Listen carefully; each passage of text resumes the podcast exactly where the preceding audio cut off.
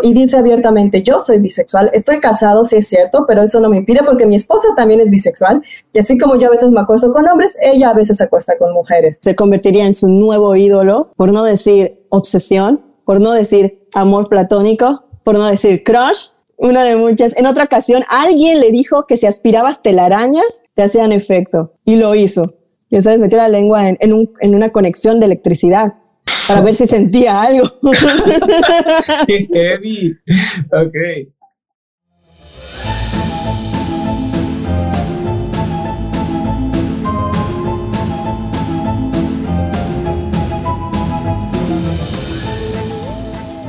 Hola, bienvenidos una vez más a El Dato Inútil, un podcast parte de Ciclónica en el que nos sentamos a platicar sucesos, biografías o acontecimientos históricos curiosos como si de un chisme se tratara. Yo soy Sujari Carrillo, divulgadora, literata, filóloga y entusiasta sobre todo de la investigación histórica y básicamente quien investiga y les trae el chismecito para que ustedes solo tengan que sentarse y disfrutarlo. La idea de este podcast es acercar las historias a través de una rigurosa investigación y fuentes confiables, pero sin hacerla tediosa como usualmente sucede. O sea, aquí venimos a platicar.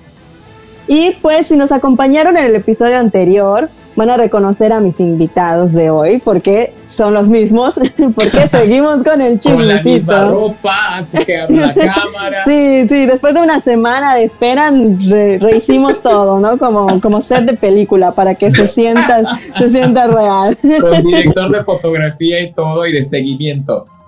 Exacto.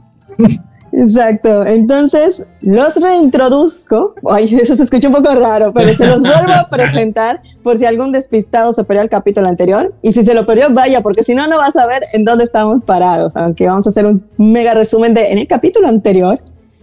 Y bueno, para, como sabemos, el chismecito solo se disfruta bien cuando lo compartes con alguien. Cuando tú estás solo con el chisme, pues no sirve de nada. Entonces, mis invitados, como les comenté en el capítulo anterior, se mueven en ramas muy distintas, pero los tres, ahora me incluyo también, compartimos eh, dos cosas en común. Todos tenemos eh, un gran amor y pasión por la cultura pop, por los cambios sociales, por la historia de la música y todos somos farfán. todos aquí somos, somos familia. Eh, aquí compartiendo uno de los apellidos más raros de México, pero más común en, Muna, Yucatán.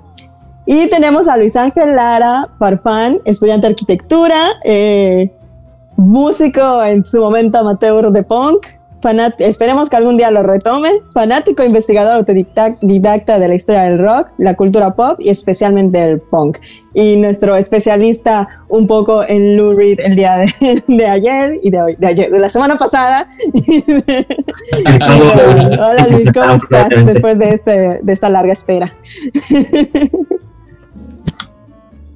Y nuestro siguiente invitado, pues es este Pedro Pablo Calán Farfán, la celebridad de Muna definido como un artista completísimo, profesional y amante de la buena música, como de la que estamos platicando, y de la actuación, el baile, así como de todo lo que puede entretener a propios extraños.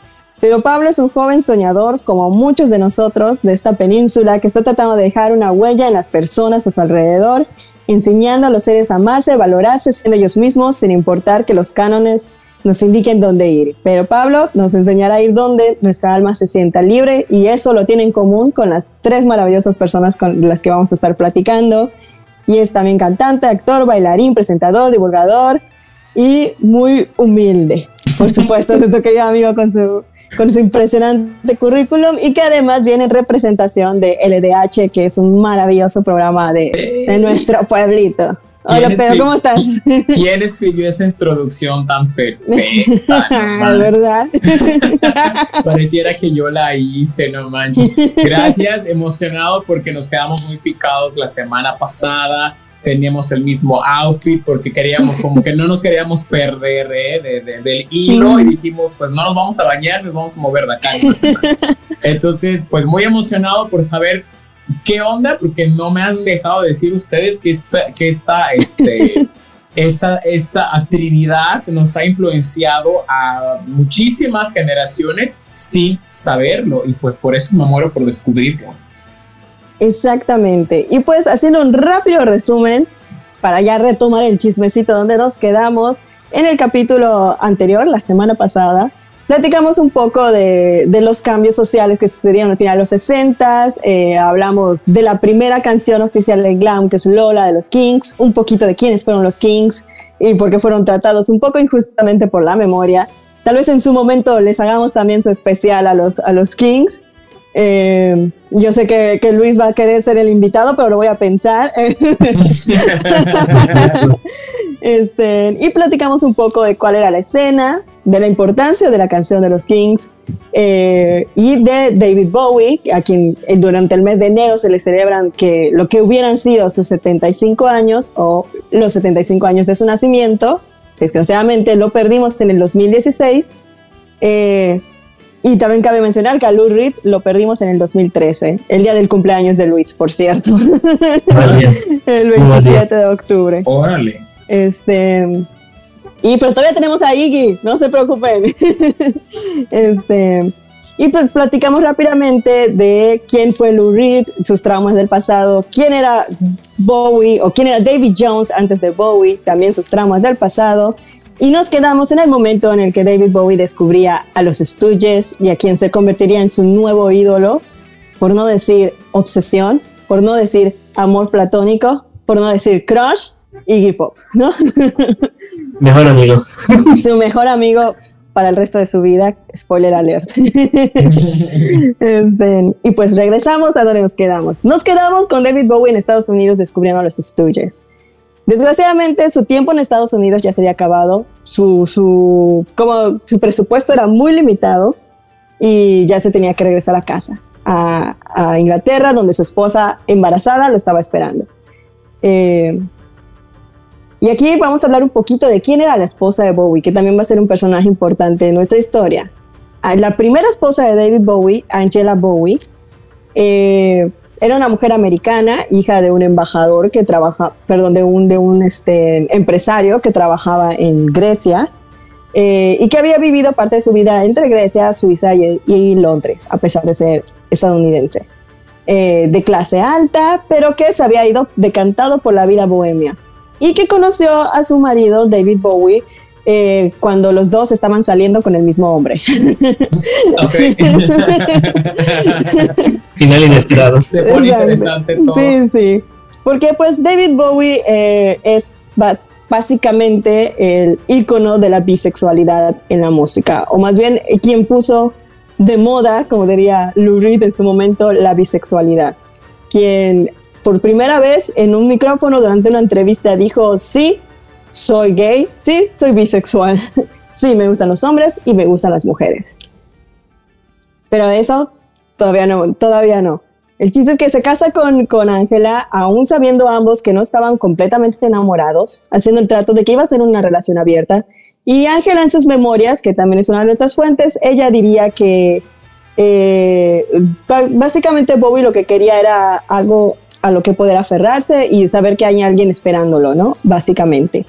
Y ella pues quería un poquito de lo que él podía ofrecer, que era el foco público, la verdad, eso es lo que ella quería. Ella, ella sabía que se apoyaba a David y David lograba su sueño de ser un gran músico, eh, un poco de los reflectores también iban a ser para ella y ella iba a poder perseguir su pasión, que era la actuación.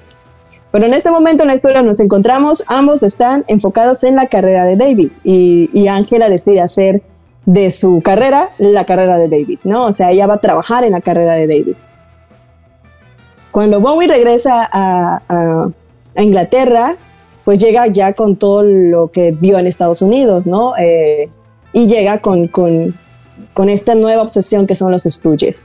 Le habla a todo el mundo de los estudios y le habla a todo el mundo de Iggy Pop sin conocer a Iggy Pop, eh, simplemente las historias que escuchaba. Y ustedes se preguntarán, ¿qué eran las historias que escuchaba? ¿Quién demonios es Iggy Pop? Se preguntarán algunos. Iggy Pop es el, es el rockero con el mejor abdomen de la historia. Eh, eso hay que apuntarlo. Este hombre tenía, tiene hasta el día de hoy, a sus más de 70 años, un cuerpazo. Este, y vamos a platicar quién rayos era Iggy.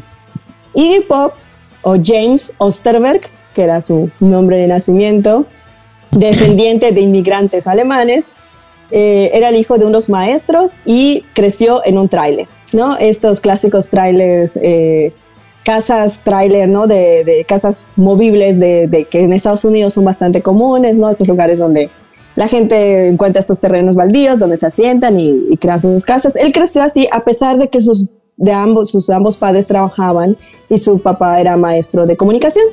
Pero aparentemente desde ese entonces no le pagaban muy bien a los maestros de comunicación porque pues no vivían muy cómodamente. Eh, eh, era hijo único y pues creció eh, siendo bastante educado, un muchacho muy inteligente, muy leído, leyó muchísimo. Eh, porque sus papás lo, lo, lo, le fomentaron la lectura y fue incluso presidente del club de debate en la secundaria. Y eso tal vez no suene muy sorprendente, pero cuando sepan más de la vida de Iggy van a decir, ¿de verdad? No lo vimos venir. Nadie lo vio venir, yo creo que nadie ni sus papás lo vieron venir. A diferencia de Lou, y, e igual que David, los papás de, de Iggy lo, siempre lo apoyaron mucho, bastante, la verdad. Y, y e Iggy también empezó a mostrar gusto por la música, el rock and roll, lo que estaba de moda, ¿no? Lo que todo niño quería en ese momento era ser una estrella de rock. Y él no era la, la, la excepción a esta regla. Tuvo algunas bandas, una de ellas llamada Las Iguanas o The Iguanas, de donde él ganaría su, su apodo, que era Iggy, ¿no? La iguana, por cómo se movía en el escenario. Ver a Iggy Pop en el escenario es un espectáculo. Es, es el, una de las muchas cosas que él fue groundbreaking fue el espectáculo que daba en el escenario. Y esta es la influencia de la que vamos a platicar este, en un momentito, ¿no? Entonces, Iggy tiene su banda, sus banditas, igual que Lu, que por aquí, que por allá, que suena, que aquí, eh, pero ninguna lo termina de convencer. Originalmente él era baterista, pero estar sentado y quieto era algo que simplemente para él no era suficiente. Él quería estar enfrente, él quería ser a quien la gente vea. Y una vez más, gracias a Mick Jagger y a la popularidad de los Rolling Stones, él descubre que no tienes que ser muy virtuoso con tu voz para poder cantar y pues agarra el micrófono. ¿No? Este, y comienza a escribir. Una peculiaridad de, de las canciones de Iggy es una base que él tenía que era que no podía usar más de 25 palabras diferentes por canción. O sea, ustedes imagínense ese reto de que alguien te diga, escribe una carta, pero solo puedes usar 25 palabras diferentes. Esas palabras se pueden repetir, pero no puede haber más de 25 palabras diferentes. Ok. sabes? ¿Quién le puso ese reto? ¿Qué? ¿Él se lo autopuso? Él se lo autopuso, pero porque cuando era niño, cuando era niño veía un programa tipo Chabelo, y este es tipo en familia, de Chabelo, con, en familia con Chabelo, uh -huh. donde el conductor le decía a los niños que si querían podían escribirle cartas, pero que se aseguraran que no tuviera más de 25 palabras. Okay. Y a él le pareció una idea maravillosa. Por alguna razón, a él le pareció una idea maravillosa. Y cuando empezó a escribir, dijo, voy a hacer la misma técnica. ¿Por qué? Para que a la gente se lo pegue, la gente se pueda aprender rápido la canción y puedan cantar con nosotros, ¿no? Este, y a mí no se me olviden. Interesante. Lo curioso es que siempre cambiaba la letra de sus canciones en el escenario. Se parece a mí.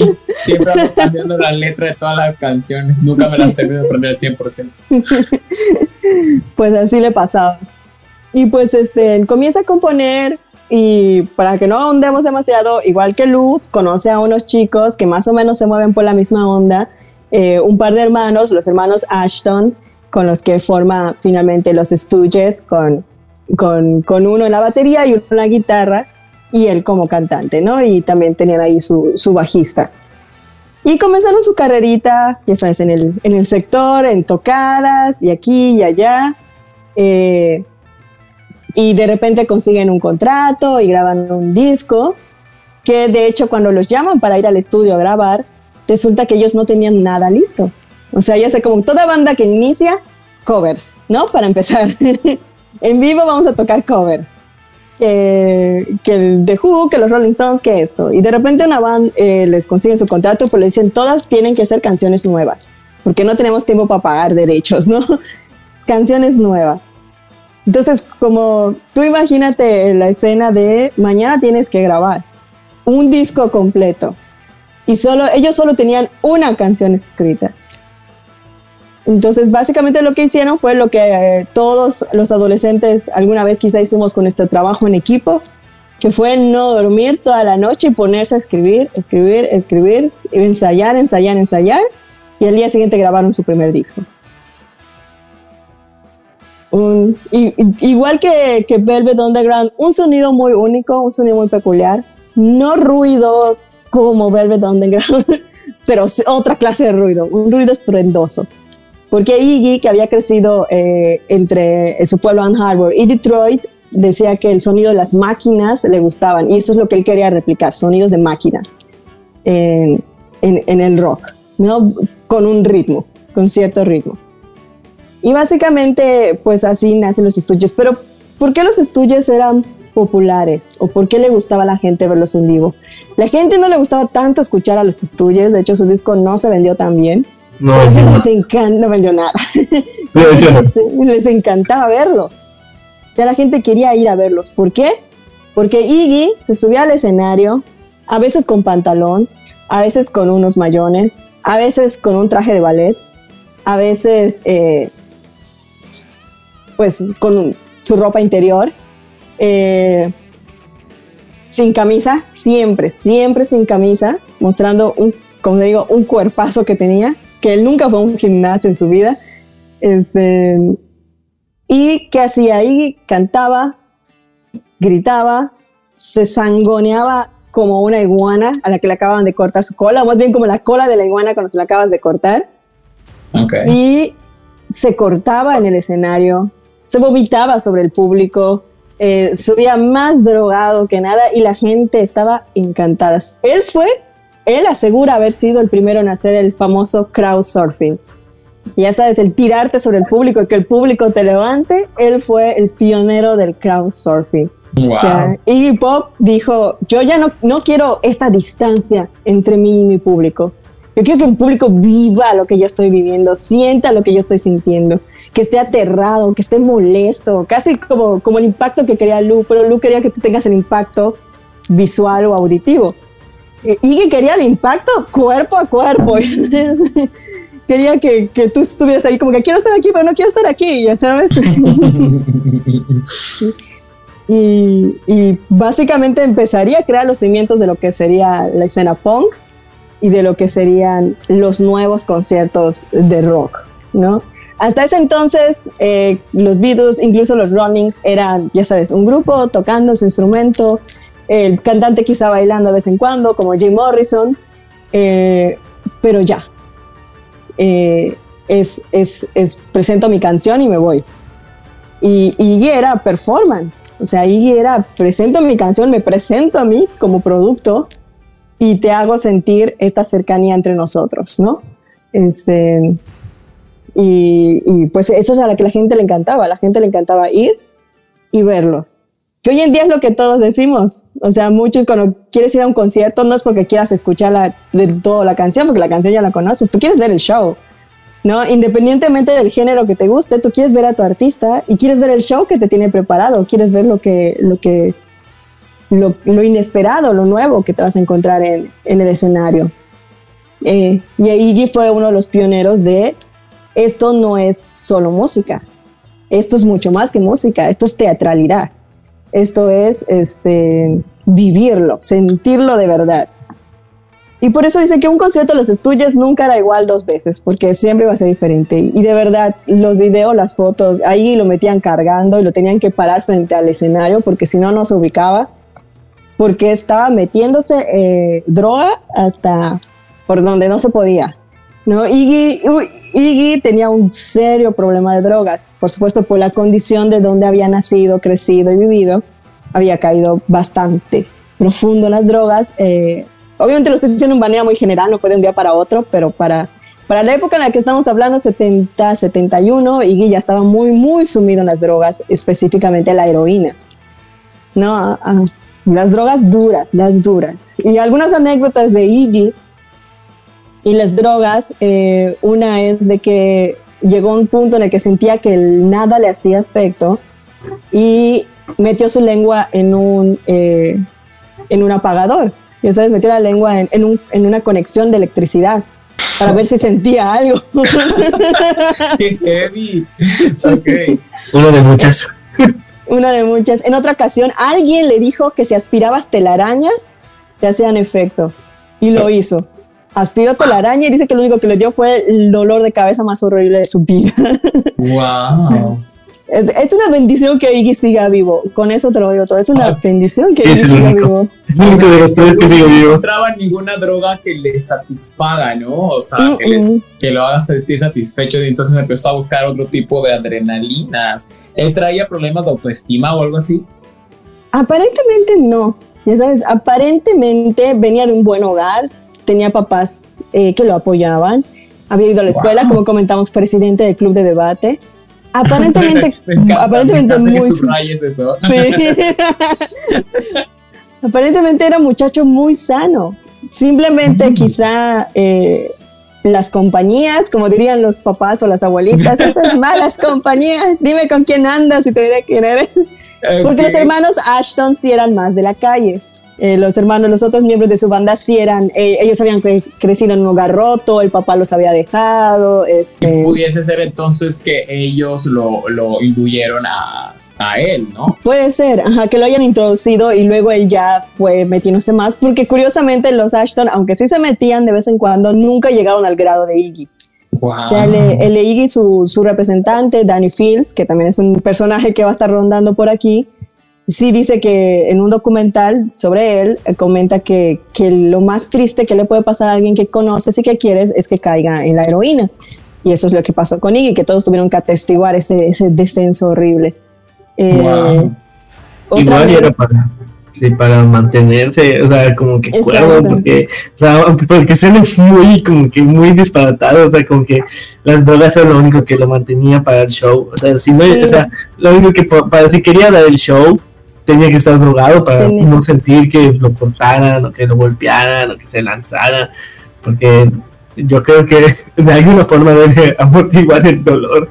Sí, es algo. lo que él decía, o sea, él cuando más tarde, cuando se recuperó y se rehabilitó y le hablarían al respecto, él dice, es que yo me cortaba, pero no me dolía, yo no lo sentía. Dice, yo, yo veía la sangre fluyendo, pero yo no sentía nada. O sea, qué intenso era Iggy. Sí, y cuando en una ocasión le preguntaron, ¿y por qué te lo hacías? ¿Por qué te hacías eso? Y él dijo, para no hacérselo a alguien más.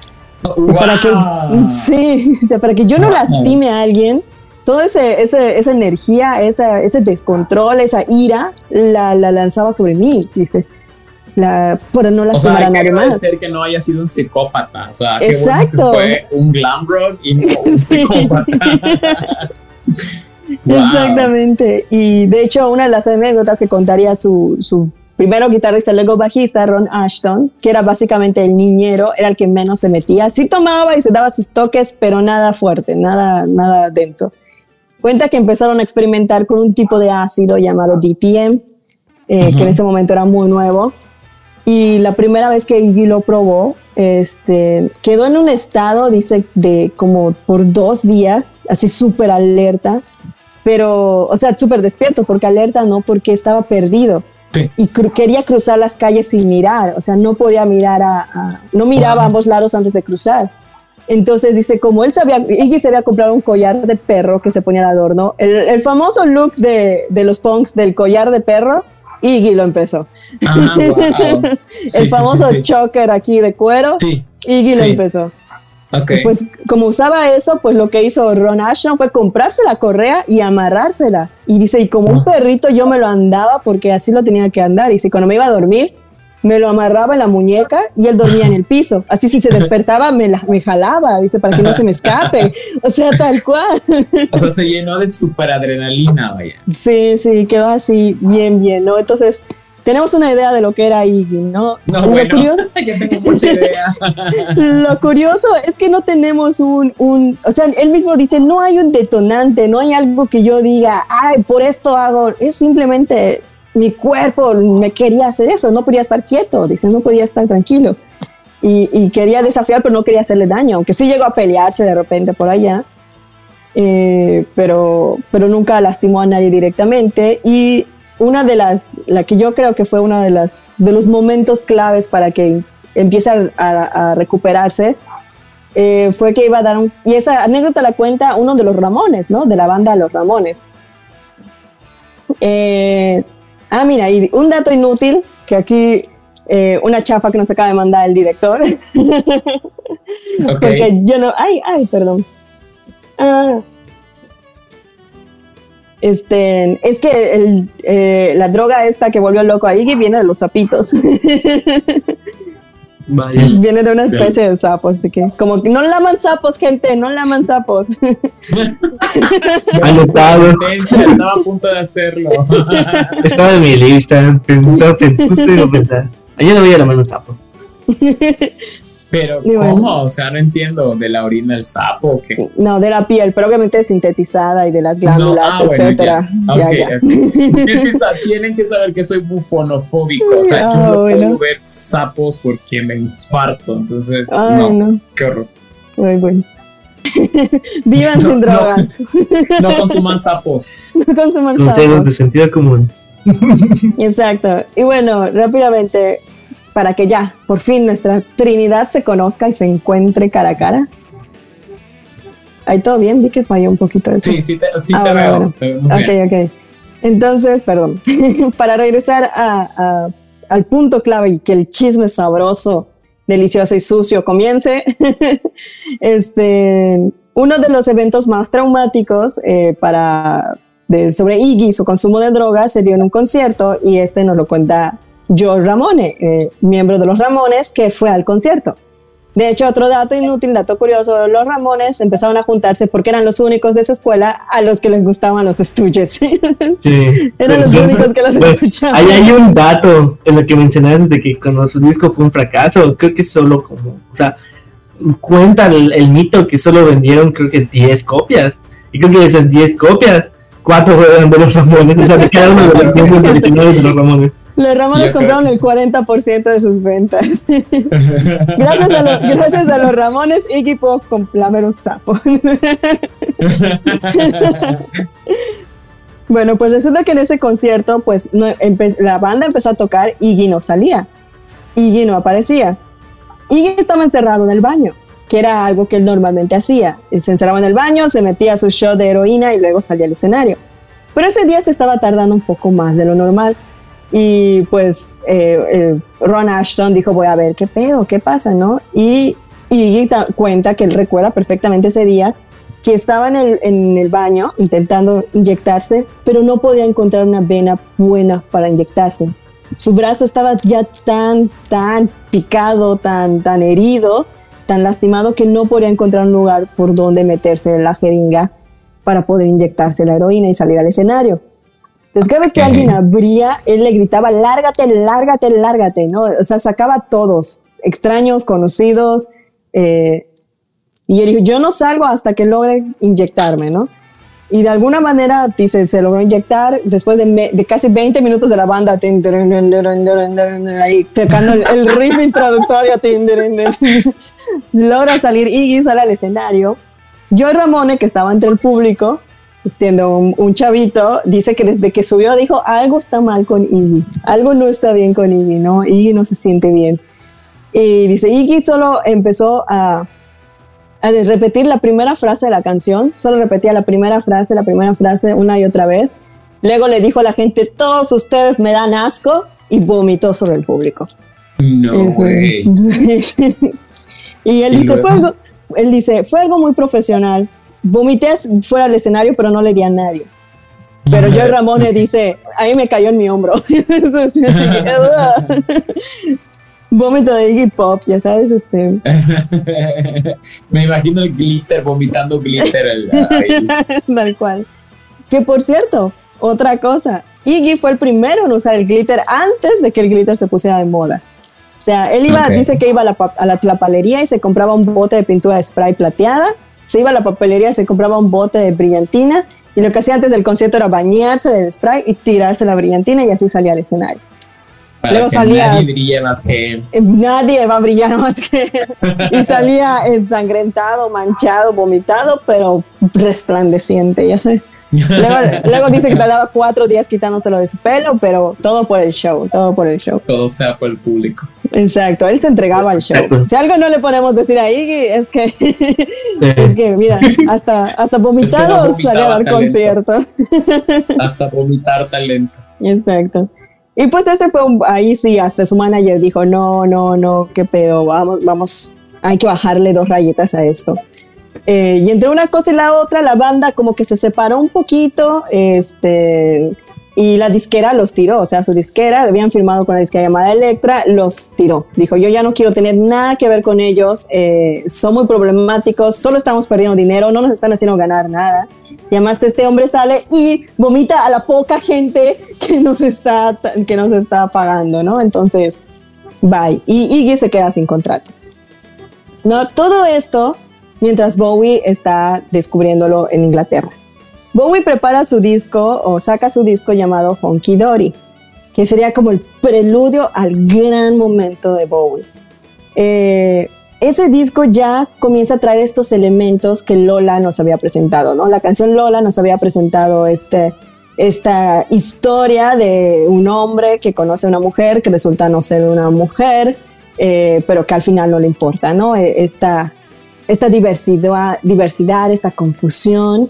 Y, había otro cantante, amigo de Bowie, con quien había, eh, vivía cerca de su casa y habían tenido un tiempo, el mismo manager, llamado Mark Bolan. Una vez más, un nombre que aquí no nos va a sonar para nada, pero que lo dices en Inglaterra y, es Dios sobre la tierra, ¿no? Eh, un medio en su momento lo llamó lo, más grande después de los Beatles, ¿no? O lo más grande desde los Beatles. Eh, Mark Bolan es considerado el verdadero padre del glam rock, porque los, digamos que los Kings fueron los profetas y Mark fue el padre y finalmente Bowie sería el Mesías, ¿no? Eh, Mark saca una canción que ahora sí comienzan a usar el término glam rock para dirigirse a ella, llamada Ride a White Swan, o como algo así como que monta un, un cisne blanco, o cabalga un cisne blanco. Eh, él antes había hecho un poco de música tipo Bob Dylan, un poco de poesía folk, un poco de psicodélico, había experimentado con muchas cosas. Y entre los Kings, y entre todas estas influencias, entre Elton y, y su piano, comienza a crear este... Ay, esta está mi batería. Este, una fusión y crea esta canción que ahora sí que es la primera canción glam con el término glam llamada Ride a White Swan, donde básicamente te da las instrucciones de qué va a ser el glam, ¿no? Y un párrafo, por ejemplo, dice, usa un sombrero alto como un druida de los viejos tiempos, usa un sombrero alto y un vestido tatuado, Monta un cisne blanco como la gente de Beltane, usa tu cabello largo y no te vas a equivocar. No, o sea, está diciéndote, vístete para matar, vístete, travístete, alócate y que no te importe, ¿no? Mark sale con esto, pega un montón y el glam rock comienza a aparecer de verdad, ¿no? Gracias a Mark Bolan, pero como que faltaba algo que lo amarre, ¿no? Y ese va a ser el señor David Bowie que llegó de Estados Unidos con más o menos qué quería hacer. Porque además de, de, escuchar a Velvet Underground y escuchar a hip hop, también vio ese escenario donde ellos se desenvolvían. Vio a las, a las travestis y a los transgénero que trabajaban con Andy Warhol, vio a todos estos actores de cine gay que trabajaban con Warhol también. Warhol hizo muchas películas de temática homoerótica y se fue empañando de esto, de esto y vio en la calle cómo se maquillaban las prostitutas, etcétera, y de eso comienza con su, con su acto de vampiro cultural y empieza a tomar un poco de aquí, un poco de allá, un poco de esto. Y entonces saca su disco Hunky Dory que comentábamos, platicamos de la canción All You Pretty Things, donde básicamente la frase principal dice, se los voy a poner así, hay que abrir el paso al Homo Superior o al Homo Superior que si bien podemos interpretarlo como que el siguiente paso del Homo sapiens es el Homo superior, el superhombre, ¿no? Del que Nietzsche, también podemos darle una interpretación de la palabra homo, ¿no? Del término homo, que es como mucha gente se refería a los homosexuales, ¿no? De una manera derogativa, pero que él toma y dice, vamos a apropiarnos de todas estas palabras que nos hacen, que nos tratan de lastimar. Y otro término que usaría que apropiaría eh, y que aquí vamos a ver un impacto muy grande es el de Queen. Él escribe una canción llamada Queen Beach. Eh, esta canción la escribió regresando, Queen Beach, que su traducción literal es Reina Perra. Ah, ¿no? Reina Perra. Es una canción que le escribió no, bitch de bitch. de It's Britney Bitch. Entonces llega con, con Queen Beach, una canción escrita inspirado en Lou Reed. A pesar de que no conoce a Lou Reed, ya conoce su trabajo y le escribe esta canción a Reed, donde usa, donde una frase que les quiero citar es, si ella dice que puede hacerlo, entonces ella puede hacerlo. Ella no hace afirmaciones falsas, pero es una reina y tal reina, tal risas absorbida en sus cerebros. Y la frase contundente que dice, oh Dios, yo lo podré hacer mejor que ella. ¿No? O sea, Bowie está diciéndole a todos, prepárense, porque yo ya vi cómo está el panorama y yo me voy a, y yo lo voy a hacer mejor que todos estos. Y tomando un poco de leyenda de, de Lou Reed y su, esta parte oscura y que sus padres lo tenían sometido y, y este quiero causar shock y tomando a Iggy Pop desangrándose en el escenario, gritándole a la gente en la cara las cosas que quizá no quieren escuchar y con un nombre como Iggy, Bowie juntando las piezas de todo lo que ya vio, crea a su personaje probablemente más famoso y con el que prácticamente todos lo identificamos, que es Ziggy Stardust. Esta imagen de Bowie con el cabello rojo, ¿no? Parado aquí arriba, largo aquí atrás, esos trajes entallados de colores con estrellas, con brillos, plataformas de 30 centímetros casi casi, maquillaje completo en la cara, el famoso rayo cruzándole el rostro. Todo eso es Ziggy Stardust. Y Bowie sale al escenario y presenta al mundo a Ziggy Stardust. Entonces con Honky Dory comienza a crear esta escena y sale a la televisión por primera vez a cantar este, precisamente su canción All You Pretty Things con un traje, con un traje casi casi un, un traje completo, ya sabes, un, un, con estampados de flores, con este peinado cantando All You Pretty Things en su piano. Y luego más adelante presenta otra canción, su primer single de su siguiente disco, que se va a llamar Ziggy Stardust, The Rise and Fall of Ziggy Stardust and Spiders from Mars, o El ascenso y caída de Ziggy Stardust y las arañas de Marte, que es con el que presenta a su personaje, sale cantando Starman en la televisión y en un momento, estamos en un programa eh, de Inglaterra, programa de variedad, de pop, de, de rock, en un momento de la canción coloca su brazo alrededor de su guitarrista. Y eso podría parecer la cosa más normal del mundo. O sea, tú vas a ver a un músico en un escenario y tú lo ves abrazar a su guitarrista X. Pero en 1971 eso volvió loca a la gente. Un hombre abrazó a otro hombre mientras le canta en el escenario, en la televisión, en la escena de tu casa. ¿no? Y para muchos, para los ingleses, en ese momento David Bowie le sirvió a Inglaterra la homosexualidad en su mesa, tal cual. Por abrazar a su guitarrista, Bowie estaba vendiendo homosexualidad. Esa es la conclusión que los británicos llegaron. Así de transgresor podía ser en ese momento simplemente tocar a otra persona de tu mismo sexo, ¿no? Por todas estas cuestiones de la masculinidad y cómo los hombres tienen que comportarse entre hombres, ¿no? De que cómo nos vamos a hablar, cómo nos vamos a tocar, o más bien cómo nunca nos vamos a tocar, etcétera, etcétera. La famosa fragilidad masculina, ya sabes. Y Bowie aparece maquillado, peinado, con plataformas, abrazando a su guitarrista y la gente se volvió loca. Y cada vez su peinado y su, y su, ah, su outfit era más complicado, más, más cargado, más teatral. Y la gente literal empieza a decir, ¿esto es, una hombre, es un hombre o es una mujer? Porque yo escucho que canta un hombre, pero yo estoy viendo una mujer. Dicen que se llama David, ¿por qué esta señora se llama David? ¿no? Y comienzan a pasar toda esta situación. Y Bowie causa un impacto. Ese impacto que, que quería causar, que Elton le robó la oportunidad en su momento, como platicamos en el capítulo anterior, por fin, por fin, poco a poco empieza a llegar a David Bowie. Y David Bowie se hace un nombre eh, en Inglaterra y así rápidamente logra, ya sabemos, estrellato, coloca singles, la gente lo comienza a ver, la gente se empieza a pintar el pelo como él, se empieza a maquillar como él. Lo que normalmente sucede cuando hay un nuevo fenómeno, ¿no? Todos quieren ser todos quieren verse como, como este nuevo fenómeno, como esta nueva corriente. Él sale en una entrevista, como comentamos hace rato, y dice abiertamente, yo soy bisexual, estoy casado, sí es cierto, pero eso no me impide porque mi esposa también es bisexual, y así como yo a veces me acuesto con hombres, ella a veces se acuesta con mujeres, y todo está bien. Exacto. Era un trato muy cómodo para Ángela, ella lo diría, ella no había ningún problema.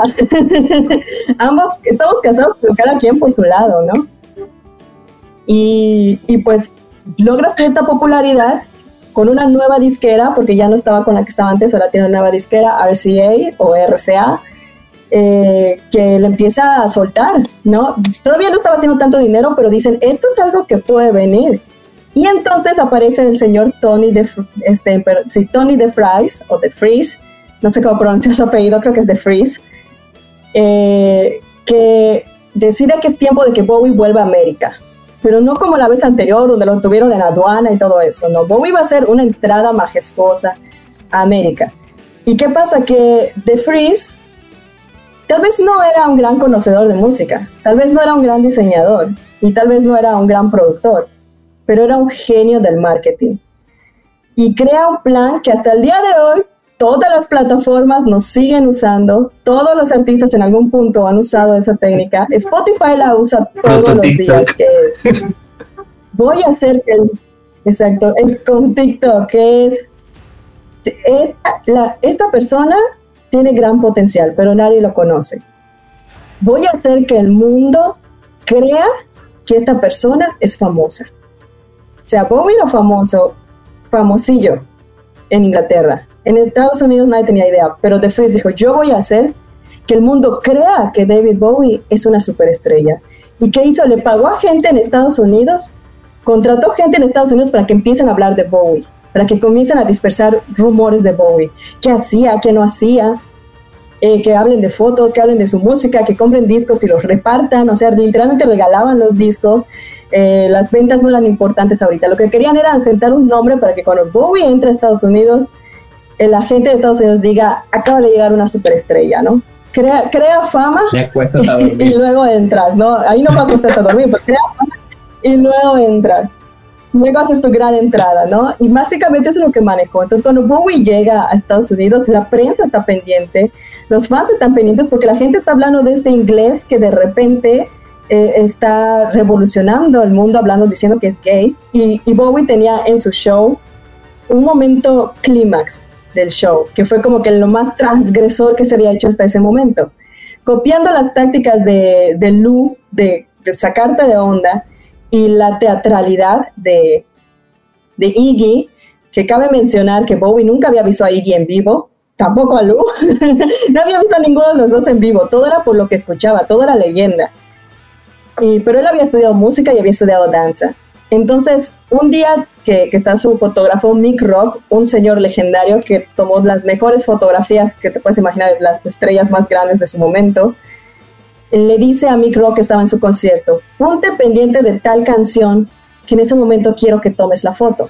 La canción era Moon Age Daydream, eh, que es básicamente la canción donde Bowie presenta a Ziggy Stardust con la primera, o sea, la primera estrofa de esa canción y que también una vez más volvió loco a los papás en sus casas, dice, soy un lagarto, un mamá papá viniendo por ti, un invasor del espacio, sería una perra del rock and roll por ti.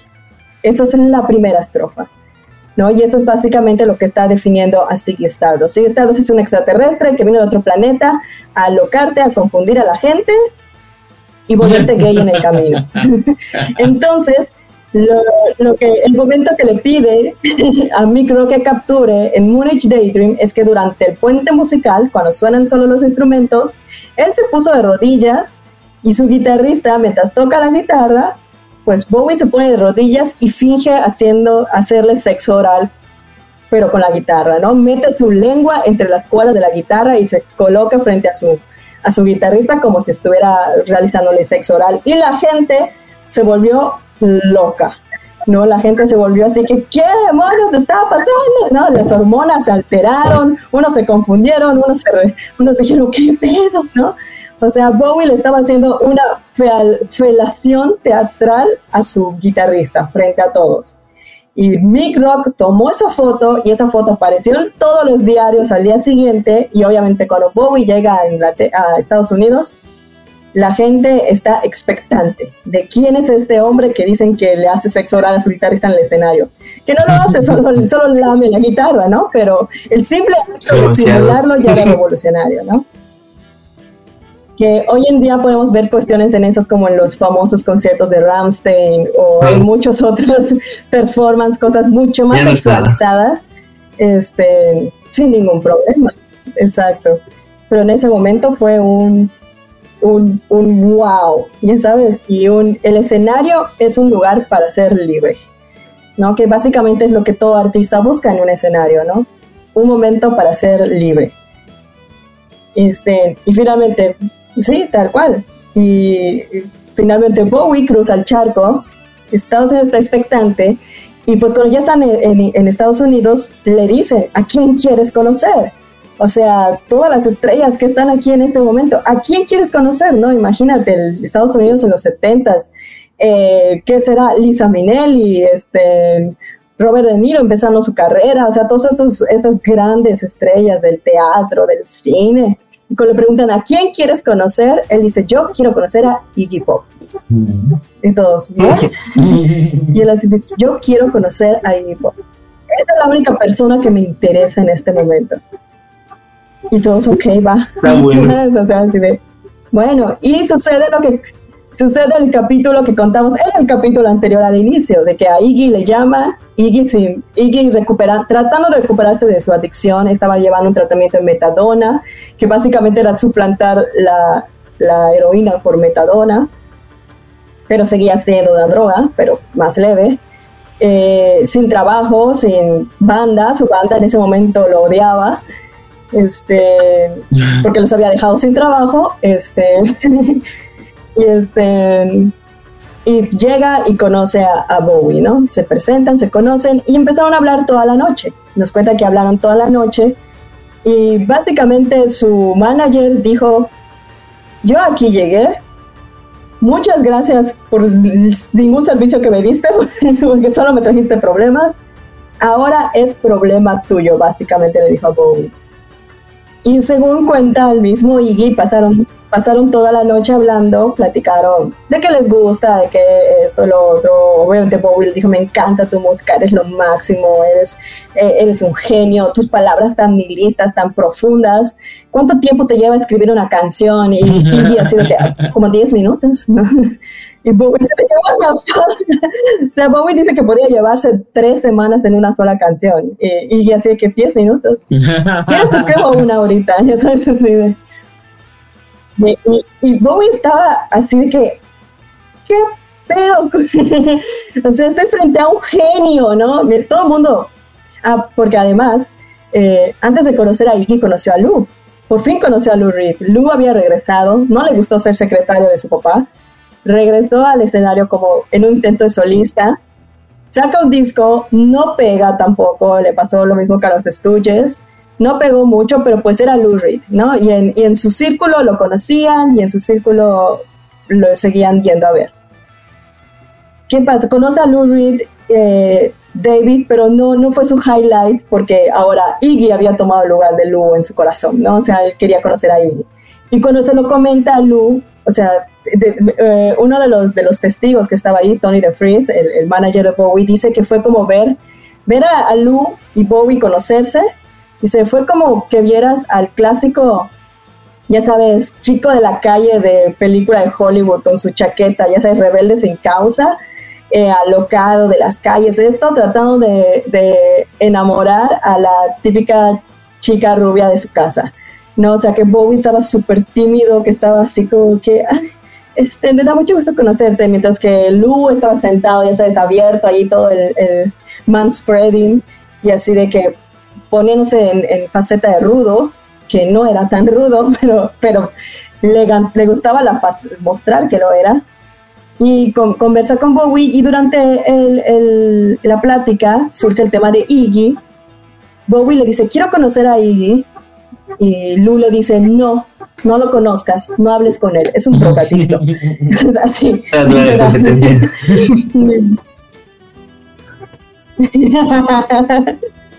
Porque según algunos testimonios, y lo que veremos más adelante, es que en ese momento Lou Reed se enamoró de David Bowie. Lou Reed vio eso, vio esa cosa y dijo, ma, sí, sí le entro. Este, pero, pero Bowie estaba en quiero conocer a Iggy, ¿no? Entonces, aunque el otro le dijo, es un drogadicto, no hables con él, pues Bowie fue a hablar con él. Eh, conoce a Iggy, se conocen en el bar, platican toda la noche, la noche no les da y quedan de verse al día siguiente para desayunar. Este, Iggy, que no tenía literalmente nada de dinero, va, desayuno gratis, va, ¿no? Y, y dice que se pidió seis desayunos, o sea, de hambre comida. Hoy se come familia. Sí. es un recurso, es un recurso. De, de supervivencia. Entonces, pues, Iggy se, de tanta hambre que tenía que llevar sin comer tanto, se mete todos los seis desayunos. Y este, y pues Bowie, tal cual, le pone las cartas sobre la mesa. Mira, yo te admiro muchísimo. Yo creo que no te han sabido manejar. Y regresamos a lo de los Kings. Dice, yo creo que tu manager no te supo manejar. ¿Qué te parece si vienes conmigo a Inglaterra y yo te produzco un disco? Y Iggy dijo una frase que Tony DeFries luego le robaría, pero para otra cosa, que, que le dice, mira, estoy pasando por un momento muy malo en mi vida. Eh, estoy sin trabajo, no, estoy sin banda, estoy dejando la heroína. Dice, la heroína era mi mejor amiga. Ahora la metadona es mi mejor amigo. Usa la palabra en inglés main man, algo así como que mi hombre principal, literalmente, pero el, pero el concepto es más como mi mejor amigo. Se dice, mi, la, metadona es mi mejor amiga. Tú vienes y me dices que quieres ayudarme, pues yo supongo que ahora tú vas a ser mi mejor amigo. Así, tal cual digo. si, si tú me dices que me vas a ayudar, yo te creo. Y Bowie le dice, entonces vienes conmigo, pues me voy contigo. Y así, después de conocerse en un día, Iggy dice, va, vámonos, y se va con, con Bowie a Inglaterra. A comenzar lo que su esposa, lo que Ángela llamaría el idilio más horrible que presenció.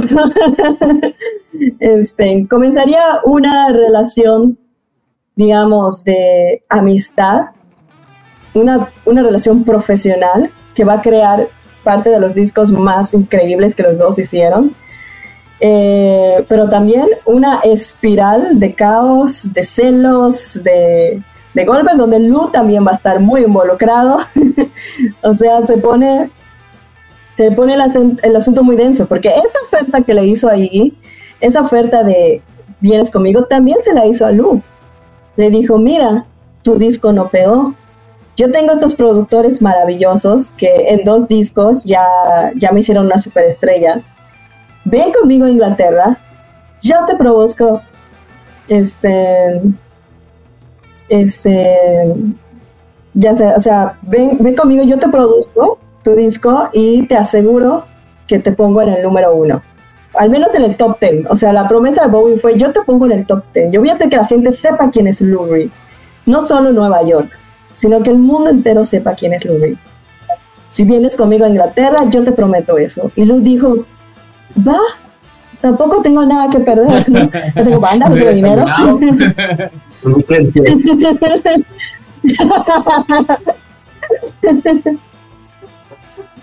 y este y ustedes aquí te este, preguntarán, ya hablamos un poco de diversidad sexual, ya hablamos un poco de de que el himno, de que, y que Blue dijo, este, literalmente lo de, no puedes decir que eres gay, tienes que hacer cosas gays para ser gay. Y ustedes se preguntan, ¿estos hombres hicieron cosas gays? O sea, ¿solo produjeron o también cogieron? Pues también. Las dos cosas. depende de quién al mismo tiempo. este. Depende de quién le preguntes. Depende a quién le preguntes, la pues respuesta puede variar. Tal vez no lo. Cuando, cuando, se habla de leyendas del rock, es porque son leyendas de verdad. Hay tres versiones y todas son probablemente sí. Pero le preguntas a quien le preguntes, puede decir, no te puedo asegurar Creo que sí. Pero, pero no lo puedo No negar. tengo pruebas, pero tampoco tengo dudas. Iggy Pop es el único que se dice sí, así como sí, es como sí pasó, o creo, o afirma que sí pudo pasar de una forma así como Ajá. proba- probablemente sí. Creo que ni Oye, siquiera se acuerda. los tres tenían esposas, ¿no? Sí. Ah, ok. Bueno, Iggy Pop no sé. Son Bowie y Lu. Lu, Iggy no Ah, tenía. O sea, Iggy se había casado, pero su matrimonio duró un mes. Ok. La, tip- la tipa solo aguantó un mes su estilo de vida y dijo bye, bye, bye. ponía sus vestidos. Este, nos vemos. Y pues Lou Reed pues cuenta la, el mito de que pues dijo, era un "Mm, no". mal esposo para dejarlo bien parado. Ok. Ok. Sí, para- y para no dejarlo bien parado, porque pues al final cuenta el chisme, Lu era misógino y era violento. Eh, muy, muy misógino y muy violento. Este, y pero en este momento estaba casado. Cuando estaba de contador con su papá, conoció a una chava, salió con ella y se casó porque estaba haciendo las cosas bien. Pero, pero fue ver a Bowie y dijo, Wow. Gracias. Yo sabía que, que Diosito Wow. me tenía algo preparado, ¿no? Este, eh, curiosamente, y como otro dato curioso, Blue e Iggy en algún punto andaron con la misma mujer, con una cantante llamada Nico. Nico fue, estuvo en el primer disco de Velvet Underground. Era una alemana gigantesca, hermosísima, que empezó a andar con Lou, porque Lou era el cantante y todos estaban enamorados de Lou en el, en el círculo de Andy Warhol. Pero no duró mucho porque Lou sentía, ella era mayor, era de edad mayor, y Lou dijo, yo no quiero a alguien que intente controlarme o que intente decirme qué hacer. Y como estaban en la misma banda, ella quería cantar más canciones y Lu no quería que cante ni una sola. O sea, Lu no quería que ella cante nada. Y sin embargo le dieron tres canciones.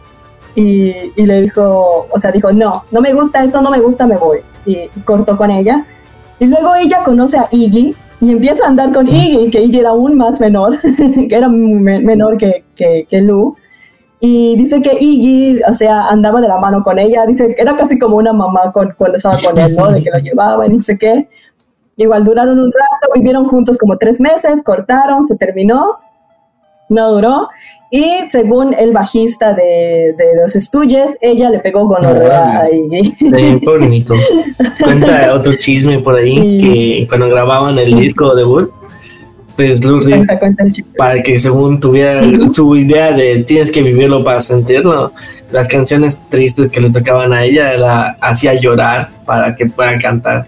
No dicen cómo, la hacía llorar. No sé si por ahí había violencia o solo era una persona mala. Pero- Empujarla. a sí, ese sí, a, a hacerla sentir mal solo para que para conseguir lo que la, la cosa se llama el, el resultado que quería para su canción El sentimiento. Como- Ay, qué Algo heavy, eso no lo sabía. Como Kubrick con sus actrices y actores que los maltratan para que lleguen al personaje sin importar los sentimientos. Oye, pero luego están en Inglaterra y ¿qué sigue? ¿Qué hacen? ¿Qué pasa? Además de tener sexo. ¿Qué hacen?